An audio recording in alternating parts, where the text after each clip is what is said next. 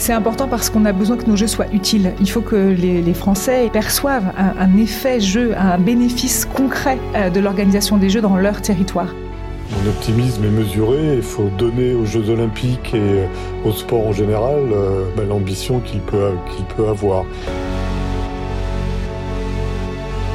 Bonjour, je suis Yves Plitchy. Accueillir les Jeux est un événement historique. Peut-être qu'il y aura un après que nous restera-t-il des Jeux olympiques et paralympiques? Quelle portée, quels effets, quel héritage? On va tenter d'y répondre dans cet épisode de Paris 2024, le grand défi. Paris 2024, le grand défi.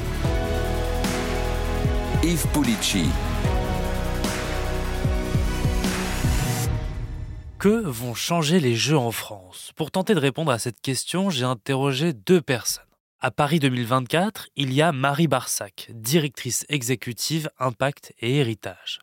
Son rôle, rendre les jeux utiles. Notre mission, c'est de développer des programmes euh, à la fois pour que nos jeux soient exemplaires et responsables dans leur mode de livraison, mais aussi euh, des programmes pour faire bouger la place du sport dans notre société, notamment pour lutter contre la sédentarité, pour euh, utiliser le sport en termes d'éducation, en termes d'inclusion, et évidemment l'ensemble des sujets ont vocation à perdurer au-delà de 2024. Mmh. C'est tout l'enjeu de ma direction. Et Marie Barsac, elle est accompagnée d'un comité d'experts qui doivent mesurer cet héritage. Par exemple, Dominique Charrier, maître de conférence à l'Université de Paris-Saclay et directeur d'un master de politique sportive, en fait partie, ce comité d'experts indépendant de l'évaluation de l'impact social des Jeux. Quand on hérite, en général, on hérite soit d'une fortune, soit de moyens financiers, soit d'un bien immobilier. Et donc il y a une dimension assez positive dans l'idée de l'héritage même si parfois on hérite de, de dettes d'ailleurs. Donc pour ma part, je n'emploie pas ce terme qui renvoie aux éléments de langage euh, du COJO, hein, qui sont euh, euh, proposés par les, donc, les instances olympiques. Pour ma part, je parle plutôt d'impact des jeux. Et là, il y a effectivement une, une grande complexité d'impacts, que ce soit les impacts économiques, les impacts sociaux, environnementaux, sportifs, etc. Alors que garderons-nous après 2024 des constructions des infrastructures. Plusieurs sont en cours, notamment l'Arena, la Chapelle à Paris et le Centre aquatique olympique à Saint-Denis. On a un concept très sobre qui construit peu, puisqu'on ne construit qu'un centre aquatique et la ville de Paris construit l'Arena La Chapelle qui va être utilisée pendant les Jeux. Mais l'objectif était véritablement d'utiliser l'existant pour diminuer notamment notre empreinte carbone et euh, limiter le budget également de l'organisation des Jeux. Pour autant, il y a un vrai euh, héritage matériel quand même des jeux, notamment en Seine-Saint-Denis, parce que c'est vraiment là qu'on a souhaité porter euh, les efforts dans un territoire qui est carencé dans pas mal de domaines. Euh, je pense en nombre de piscines versus le nombre d'habitants ou le nombre d'équipements sportifs de proximité versus le nombre d'habitants. Et du coup, les jeux sont l'occasion de compenser, d'améliorer ce rattrapage pour rénover pas mal d'équipements sportifs. Donc il y a une quarantaine d'équipements sportifs qui vont euh, du coup bénéficier de financements publics pour être rénovés et qui vont être du coup à disposition des habitants. Euh, il va y avoir évidemment aussi deux quartiers, les fameux euh, villages des athlètes et des médias qui sont pensés pour être d'abord des quartiers à l'attention d'une population qui va venir s'installer avec des écoles, des cités étudiantes, des commerces, des clubs de sport, véritablement des lieux de vie qui ont été pensés 100% accessibles, éco-responsables pour être aussi des démonstrateurs de la ville de demain, la ville de 2030, résiliente au climat également. C'est aussi une façon de, de, de, se projeter et de montrer que le village des athlètes et des médias, enfin ces deux villages seront des, des démonstrateurs aussi dans la construction. La piscine, le centre aquatique olympique de Saint-Denis, veut aussi être un modèle avec des matériaux biosourcés, charpente en bois et panneaux photovoltaïques sur le toit. Ce centre aquatique, comme pour le village des athlètes et des médias, il est d'abord pensé pour un usage post-jeu pour la population ça sera une piscine municipale, très haut de gamme, mais quand même une piscine municipale. Il va y être aménagé pendant les Jeux avec des gradins pour accueillir plus de public, mais ensuite ces gradins seront démontés et ça sera un équipement sportif. Au-delà de cette piscine, nous, on a aussi lancé un programme avec l'Agence nationale du sport, évidemment le gouvernement qui promeut le savoir nager, l'apprentissage de la natation. Donc le programme que l'on porte avec la Fédération française de natation et le soutien d'un de nos partenaires, EDF, s'appelle 1, 2, 3 nager. Et c'est un dispositif d'apprentissage de la natation et de l'aisance aquatique pour les enfants de 4 à 12 ans, tous les étés depuis 2021, notamment en Seine-Saint-Denis, mais pas que. On va cette année en Outre-mer et, et dans des quartiers politiques de la ville d'autres territoire euh, français, mais aussi à Marseille, pour apprendre à nager à des enfants qui euh, n'ont pas l'occasion d'apprendre à nager parce qu'il n'y a pas de piscine dans leur territoire. Et si vous voulez aller plus loin, je vous invite à écouter l'épisode de Paris 2024, le grand défi, apprendre à nager, un défi même à Marseille. La ville de Duny, par exemple, qui va accueillir un de ces bassins temporaires, donc c'est un, bassin euh, qui est installé de façon temporaire pendant deux mois. C'est une ville où il n'y a pas de piscine, donc les, les, enfants, pour apprendre à nager, doivent prendre des bus. ils passent plus de temps dans le bus pour aller à la piscine que dans l'eau à apprendre à nager. Et donc là, pendant l'été, on a l'occasion de former euh, à la natation du coup bon nombre d'enfants qui ne partent pas en vacances et qui sont dans les centres de loisirs. Donc ça, pour nous, c'est un programme assez emblématique parce que il montre que la construction d'un équipement sportif, c'est pas une fin en soi, cette piscine, ce centre aquatique. L'objectif, c'est aussi d'apprendre à nager aux enfants pour qu'ils profitent à plein de cet équipement quand il va ouvrir. Euh, surtout qu'il va y avoir d'autres bassins qui vont venir s'installer, comme je vous le disais tout à l'heure, grâce au jeu, puisque les bassins de la U Arena qui vont accueillir les compétitions de natation vont être réinstallés du coup de façon pérenne dans quelques villes de Seine-Saint-Denis. Là aussi, les habitants pourront largement en profiter. Le fait d'avoir plus d'équipements euh, sur un territoire qui en a trop peu, bah, évidemment, c'est un atout. Euh, voilà, on peut pas dire le contraire. Euh, restera à transformer la piscine pour qu'elle puisse être accessible à des cours de PS, par exemple. C'est pas si simple, hein, bien évidemment. Euh, mais au-delà de cet élément un peu technique, qui je crois a d'ailleurs été euh, assez largement donc envisagé, je crois que la principale difficulté, c'est comment on donne l'envie d'aller donc nager à des populations qui pour l'instant n'y vont pas. Et si elles n'y vont pas, c'est pas seulement parce que les piscines sont trop peu nombreuses pour le dire en une phrase, le fait de non pratiquer n'est pas seulement lié à des questions d'ordre technique, euh, d'horaire, d'équipements proches, etc. C'est aussi lié, j'allais dire surtout, à un rapport à la culture donc sportive, hein, c'est-à-dire qu'il y a une partie de la population qui n'a pas d'intérêt pour la pratique effectivement sportive, euh, et je suis pas certain que le fait d'avoir une piscine euh, de cette ampleur en plus juste à côté de chez eux transforme leur manière de faire. Donc c'est pas négatif, hein, évidemment. De toute façon, cette piscine fallait la faire pour que les jeux puissent être accueillis. Donc voilà, c'est c'est une condition de départ.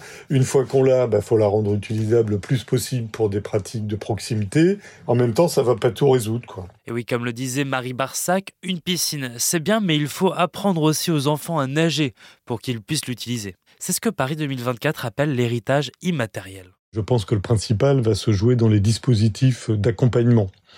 Euh, les dispositifs d'accompagnement qui vont être développés dans les écoles, dans les quartiers, dans les entreprises, dans les territoires, etc. Et qui sont pas d'ailleurs tous portés évidemment par le COJOP. Le, le COJOP a pour ambition et pour mission bah, d'organiser d'abord les jeux. C'est bien la mission première qu'on lui propose, qu'on lui demande. Euh, le reste est un peu en plus. Mais ça veut dire qu'autour du COJOP, il y a d'autres acteurs. Je pense à l'État, je pense euh, aux collectivités locales, donc aux différents niveaux d'échelle. Je pense aux fédérations donc sportive. Je pense aussi à une multitude d'autres acteurs, des associations caritatives, des associations de femmes, de quartiers, etc., qui vont s'emparer à leur mesure, si je puis dire, de toutes les opportunités. C'est là que je trouve que l'impact immatériel, l'impact social va être le plus important, sous réserve qu'on puisse évidemment mailler le territoire et concerner le maximum de monde. Je suis pas convaincu que tous les acteurs euh, qui travaillent autour de la promesse olympique, eh bien, et finalement les moyens euh, de construire un impact extrêmement lourd. Pour autant, je développe là une approche un peu contradictoire. Pour autant, euh, je pense qu'on va faire vivre à de nombreux habitants des expériences donc individuelles, des expériences marquantes, même si évidemment on va pas résoudre euh, tous les problèmes qui sont posés dans notre pays, qu'il s'agisse euh, du logement, de l'emploi, de la santé, des conditions de travail, des conditions de vie, etc., etc. Justement, au niveau de la santé, la sédentarité des enfants inquiète par exemple l'ANSES, l'Agence nationale de sécurité sanitaire d'alimentation nationale. Deux tiers des jeunes de 11 à 17 ans interrogés par les experts présentent un risque sanitaire préoccupant car ils ne font pas assez de sport. Et si les Jeux étaient l'occasion de se remettre au sport, de faire du sport. Souvent, les événements sportifs ont un lien avec la pratique sportive au lendemain de l'événement. Il y a toujours un effet positif où les gens se disent tiens, j'ai vu des champions pendant l'été, je m'inscris dans un club de sport à la rentrée. Le problème, c'est que souvent, l'enthousiasme euh, s'estompe euh, les années suivantes. Et donc, du coup, nous, on a travaillé véritablement à des programmes très en amont des Jeux, dans l'espoir que ces programmes continuent au-delà de 2024. Exemple, mmh. les 30 minutes d'activité physique quotidienne à l'école. C'est une mesure qui a été proposée par Paris 2024 à l'éducation nationale.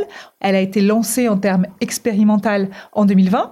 Elle a fait son petit bonhomme de chemin et l'an dernier, euh, juin 2022, fort d'un bon résultat d'écoles volontaires qui ont mis en place cette mesure, donc c'est quand même 30 minutes d'activité mmh. physique au quotidien, guidée par l'enseignant, l'enseignante, 30% des écoles qui euh, mettaient en place naturellement cette mesure. Et donc, du coup, le gouvernement a décidé d'élargir à toutes les écoles de France, les 35 500 écoles primaires, euh, la mesure d'ici les Jeux de 2024. Et l'objectif, c'est clairement de, casser, d'une certaine façon, la courbe de la sédentarité des enfants entre 6 et 11 ans. Vous allez vous en rendre compte dans combien de temps du coup Il y a des études d'impact qui vont être menées au-delà des Jeux quand nous ne serons plus là. Euh, le gouvernement euh, s'est engagé, et c'est euh, la délégation interministérielle aux Jeux qui en a la responsabilité, de diligenter des études d'impact sur des sujets qui vont produire des effets au-delà des Jeux, donc en 2025 et en 2029. C'est important parce qu'on a besoin que nos Jeux soient utiles. Il faut que les, Français, et en l'occurrence là on parle des habitants de la, Seine-Saint-Denis, perçoivent un, un, effet jeu, un bénéfice concret de l'organisation des Jeux dans leur territoire. Aujourd'hui, on ne peut plus, à Paris comme dans d'autres villes du monde, accueillir des grands événements sportifs qui mobilisent pas mal de moyens sans avoir cette dimension sociale, sociétale, sans être conscient de notre responsabilité sociale, environnementale.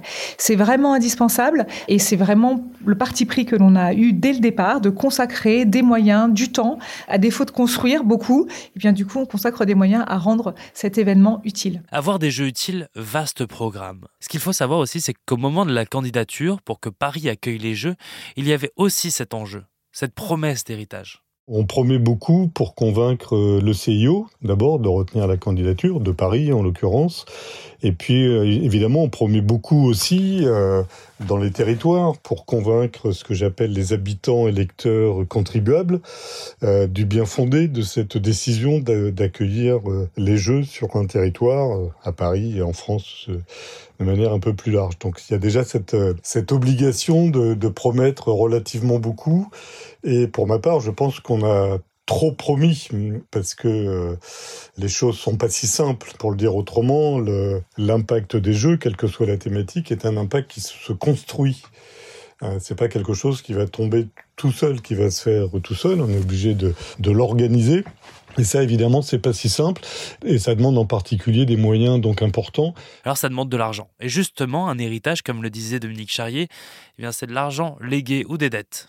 Alors on pense forcément à la Grèce et ces jeux qui ont plombé ses finances publiques il ne faudrait pas que ces jeux nous laissent un héritage économique encombrant. Les conséquences économiques, elles vont être euh, du coup documentées par notre étude d'impact. Je vous donne rendez-vous au mois de novembre, on devrait publier les, chiffres selon le concept qu'on a développé des, jeux. Donc aujourd'hui, il est compliqué pour moi de vous dire euh, quel va être le résultat parce que euh, je ne suis pas magicienne, mais en tout cas, on est vraiment dans cette logique très volontariste d'accompagner pas à pas toutes les structures qui travaillent avec nous pour qu'elles soient vertueuses et qu'elles profitent des jeux comme un élan et, et le début d'une belle aventure pour elles. On a mené une politique assez volontariste qui consiste à connecter les entreprises TPE, PME, les entreprises de l'économie sociale et solidaire à nos marchés. Paris 2024, c'est 2,5 milliards de marchés et euh, idem pour la Solidéo qui construit les équipements euh, euh, centres aquatiques, village des athlètes, village des médias. En tout, c'est quand même une enveloppe de 5 milliards d'opportunités économiques pour les entreprises françaises. Aujourd'hui, on est euh, donc la Solidéo a presque fini son travail. Nous, on est à presque un an des jeux. On a dépensé déjà plus de 50% évidemment de nos appels d'offres. On a 86% des entreprises qui ont remporté nos marchés qui sont des entreprises françaises. Donc là, on génère évidemment un impact économique pour les entreprises françaises. Dans ces entreprises, elles sont largement des TPE-PME. Là-dedans, dans ces TPE-PME, un pourcentage de 10% d'entreprises de l'économie sociale et solidaire. On a aussi 10% de ces entreprises qui sont en Seine-Saint-Denis et donc qui génèrent un impact local. Quand on parle de marché et d'entreprises qui remportent des marchés, ça veut dire qu'elles vont générer de l'emploi derrière parce que quand on remporte un marché, il faut aussi après avoir la ressource humaine pour livrer la prestation qu'on a remportée. Donc il y a un effet aussi sur l'emploi qui est très important. Donc Évidemment, pour nous, c'était extrêmement important de s'assurer qu'on ait bien cet impact local. On a aussi une stratégie d'achat très volontariste. À toutes les entreprises qui répondent à nos marchés, on leur demande ce qu'elles font pour générer un impact local, ce qu'elles font pour les demandeurs d'emploi, ce qu'elles font pour les personnes en situation de handicap, pour limiter l'empreinte carbone, pour euh, encourager l'économie circulaire, tout un tas de sujets qui euh, nous permettent d'être euh, responsables socialement et économiquement. On a alloti beaucoup nos marchés, on a réservé des marchés à des entreprises du secteur adapté, par exemple, pour s'assurer de donner de l'emploi à des personnes en situation de handicap ou des personnes pour des structures de l'insertion par l'activité, des personnes éloignées de l'emploi.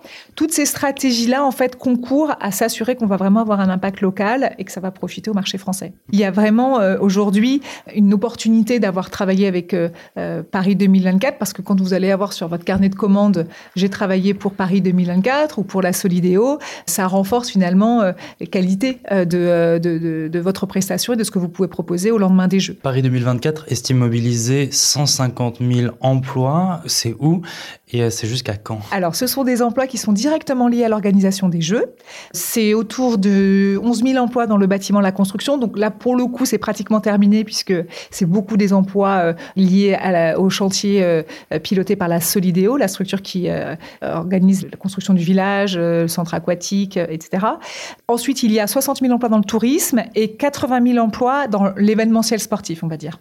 Ces emplois, ils sont mobilisés, donc pas forcément créés. Là, en ce moment, on est en train de travailler avec nos prestataires, ceux qui ont remporté nos appels d'offres, nos partenaires aussi qui vont euh, être mobilisés pour la livraison des jeux et qui vont eux aussi créer des emplois pour identifier quel est le volume d'emplois créés dans ce volume d'emplois mobilisés.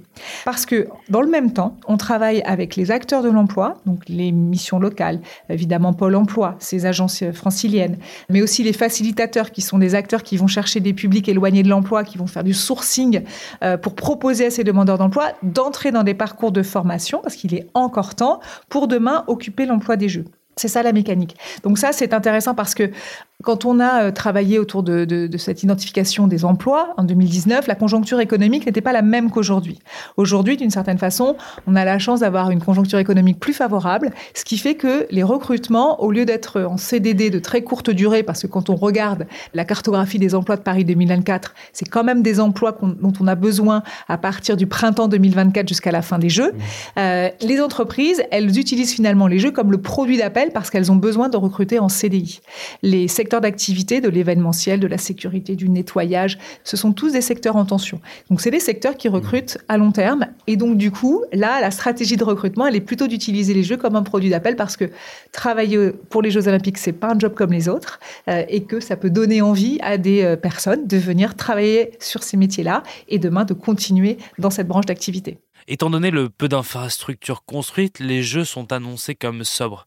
Des jeux sobres donc pas trop coûteux, mais pas non plus enrichissants. Bon, les, différentes études euh, qui sont menées maintenant depuis longtemps sur l'impact économique des événements sportifs montrent que les impacts économiques sont pas majeurs qu'ils peuvent exister, euh, mais ils ne durent pas très longtemps, notamment en termes d'emploi, par exemple. Et pour le dire autrement, c'est pas pour des raisons économiques, en fait, euh, qu'on investit dans cette organisation d'événements. Il y a d'autres raisons euh, qui, qui, renvoient à des raisons politiques, au prestige de la France, à l'organisation du plus gros événement du monde, etc. Bon, c'est des arguments qui dépassent de loin l'investissement économique.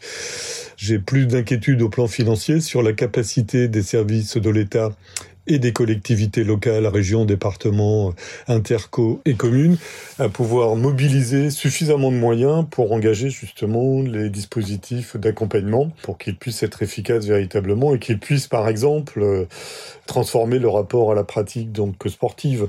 Je suis pas certain qu'on parvienne euh, à l'objectif euh, euh, effectivement donc initial de remettre en mouvement 10 millions de personnes et euh, d'avoir 3 millions de licences en plus. Ça c'est un objectif euh, hyper ambitieux, très compliqué à obtenir parce que finalement Les dispositifs sont, ils peuvent attraper assez facilement ceux qui sont pas loin de la pratique donc sportive, qui ont eu une histoire sportive, qui sont prêts à s'y remettre. Il suffit de peu. En revanche, la partie de la population dont on sait qu'elle est importante, euh, un tiers à un quart de la population française est très éloignée de la pratique donc, donc sportive. Et là, pour le coup, euh, cela faut aller les chercher véritablement avec euh, beaucoup de ressources humaines, par exemple. Et là, je suis pas certain qu'on ait, ait les moyens de le faire.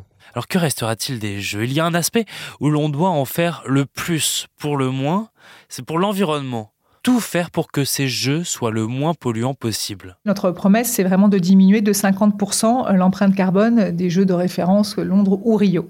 Euh, pour ça, on commence déjà par avoir un concept que j'évoquais tout à l'heure, qui s'appuie sur 95% des équipements sportifs existants ou qui vont être temporaires. Pour le reste, on limite au maximum. La stratégie qu'on a adoptée, c'est d'utiliser aussi les jeux comme un laboratoire, une opportunité d'expérimenter des solutions euh, pour qu'elles puissent être testées et puis euh, demain faire des émules et être industrialisées pour d'autres événements après nous. Donc on est vraiment dans cette logique-là pour diminuer l'empreinte carbone et, euh, comme je vous le disais, travailler sur ces enjeux d'économie circulaire. On a une stratégie notamment autour euh, de la nourriture, qu'on appelle nous la food vision dans notre jargon, assez importante, qui s'appuie sur 30% euh, de produits euh, sans viande en fait. Donc c'est comme c'est une grosse diminution, avec beaucoup de produits locaux qui vont être utilisés au village des athlètes. Le village des athlètes, c'est 13 millions de repas quand même. Donc l'impact est, est, vraiment très important. Et pour autant, on a besoin de proposer une cuisine du monde puisque les athlètes viennent de partout dans le monde, donc chacun euh, doit pouvoir trouver euh, chaussures à son pied, puisqu'il ne s'agit pas de changer son régime alimentaire à la veille d'une grande compétition comme les Jeux. Donc l'équation n'est pas simple, mais en tout cas, on y travaille avec les filières, la filière du pain, des céréaliers. Euh, vraiment, la dynamique locale est extrêmement importante. sur les déchets, là, il y a beaucoup d'innovations qui sont proposées. Euh, et puis sur l'économie circulaire également, on a toute une stratégie aussi euh, d'anticipation de tous les biens dont on va avoir besoin pour les jeux, de d'abord pas les acheter forcément, de les louer pour nos besoins. Et quand euh, on est obligé d'acheter, on pense la destination de ces biens d'ores et déjà pour limiter un maximum les déchets. Donc on ne verra pas tellement de bennes à la sortie du village olympique au lendemain des Jeux. en tout cas, on travaille aujourd'hui à la destination de chacun des objets dont on va avoir besoin pour les Jeux. et ça aussi, c'est un enjeu intéressant pour euh, l'économie sociale et solidaire. On travaille avec notre dispositif ESS 2024 à trouver justement euh, des repreneurs de tous les, biens qu'on va devoir avoir grâce aux jeux, dans la dynamique des jeux, pour qu'ils aient euh, une destination après les jeux. Pour tout cela, Paris 2024 doit regarder ce qui a été fait avant, ailleurs, au Japon, au Brésil et à Londres, par exemple. Sur comment connecter les TPE, PME à nos marchés, eh bien là, l'inspiration, elle vient de Rio, qui avait intégré la Sebreano Podio, c'est une organisation type CGPME, donc une euh, sorte de MEDEF euh, brésilien, au sein du comité d'organisation. Ils avaient leur bureau dans le comité d'organisation et les entreprises membres de cette association, donc comme si les, entreprises affiliées au MEDEF, avaient trois semaines avant les autres les informations informations économiques, les, appels d'offres. Alors évidemment, en France et en Europe, on ne peut pas faire ça. Euh, il y a des lois de la concurrence qui s'appliquent. Mais en revanche, nous, on a demandé au MEDEF, CGPME, de construire une plateforme qui s'appelle Entreprise 2024 et qui donne l'information économique. Donc elle publie pour tout le monde, on publie sur Maximilien et tout le monde a l'information au même moment. Mais en revanche, il propose du mentoring, des sessions de formation, d'accompagnement, comment répondre à nos marchés, parce qu'on est soumis à la commande publique c'est un peu formellement compliqué, donc euh, il faut être formé pour. Il y a des enjeux fiscaux, il y a des enjeux sociaux, des enjeux économiques. Bref, ils sont accompagnés. Donc ça, ça a été une belle, euh, belle source d'inspiration. Et puis euh, Londres, par exemple, on a aussi pas mal observé ce qu'ils ont fait sur la promotion de l'activité physique et sportive. Eux, ils ont eu cet effet au lendemain des Jeux d'augmentation de l'activité physique des, des, Anglais qui a décru les années suivantes. Et donc c'est pour ça qu'on s'est dit qu'il fallait partir très tôt dans un programme et ne pas attendre l'effet de l'année des Jeux, mais anticiper l'augmentation de l'activité physique et sportive avant les Jeux pour que la courbe continue à monter et ne connaisse pas l'effet le, d'Odan, en fait, que, Londres a pu connaître. Donc voilà, donc c'est vrai que ce sont des sources d'inspiration dans les, toutes les dimensions possibles euh, pour euh, bah, du coup mener des programmes. Dominique Charrier n'a pas particulièrement travaillé sur les précédents Jeux mais sur des événements internationaux qui sont passés en France, comme l'Euro 2016 et la Coupe du Monde de rugby en 2007. Elles font apparaître un certain nombre d'évolutions, par exemple euh, le fait que ces événements-là, ils euh, encouragent les acteurs à travailler euh, de manière un peu différente et notamment en transversalité. Ça, je trouve que c'est un facteur qui est intéressant à noter. Les Jeux olympiques sont d'ores et déjà en train de jouer cela, c'est-à-dire que ça permet la rencontre de sphères euh, donc assez différentes. Le milieu du sport, le milieu de la culture, le milieu de la santé, le milieu du tourisme, etc. se rencontrent alors que euh, globalement ils se parlent pas beaucoup, ils se parlent pas très bien, ils s'entendent pas vraiment et là ils sont un peu contraints finalement de se rencontrer et je trouve que ça c'est un effet des Jeux olympiques globalement euh, et des principaux donc événements et là d'ores et déjà sur les Jeux de Paris 2024 on voit que cette dynamique se met en œuvre. Cette dynamique doit donc servir à l'inclusion, à la santé, à améliorer notre quotidien. Et si à Paris 2024 on est confiant, bah pas tant que ça chez Dominique Charrier. Évidemment, c'est compliqué à faire. Vous avez compris que j'avais un optimisme assez mesuré sur les impacts sociaux, tout en considérant qu'ils existeront si on s'y prend bien. Hein. C'est-à-dire si les conditions de la mise en œuvre sont propices, si les politiques publiques ont les moyens de leurs ambitions, etc. Il va se passer beaucoup de choses et toutes ces choses qui vont se passer un peu dans le désordre, mais ce désordre finalement est assez utile, me semble-t-il, pour mailler le territoire, eh bien tout ça, ça va produire des effets à des endroits donnés, sur des petits groupes, sur des individus, sur des familles, sur des clubs, sur des territoires, et ça, c'est pas du temps de perdu. Pour autant, pour ma part en tout cas, je n'attends pas une transformation donc radicale de la situation sociale dans notre pays, qui est marquée par exemple par une pauvreté euh, donc importante à certains endroits de notre territoire, par un chômage dans les quartiers politiques de la ville, par de l'insécurité, etc. Je pense que ça, ça va pas changer de manière radicale évidemment mon optimisme est mesuré. Il faut donner aux Jeux Olympiques et euh, au sport en général euh, bah, l'ambition qu'il peut, qu'il peut avoir. Être utile sans transformer une réalité sociale de manière euh, donc, donc radicale. D'ailleurs, les précédents Jeux, ceux de Londres par exemple, montrent qu'il n'y a pas eu de transformation donc radicale. Merci d'avoir écouté ce nouvel épisode de Paris 2024, le grand défi. Toutes les semaines, nous abordons un sujet olympique et paralympique. Pour ne rien manquer, n'hésitez pas à vous abonner. Nous sommes sur toutes les plateformes d'écoute, sur le site et l'application RMC. À bientôt. Paris 2024, le grand défi. Un podcast à retrouver sur l'appli RMC et sur toutes les plateformes d'écoute.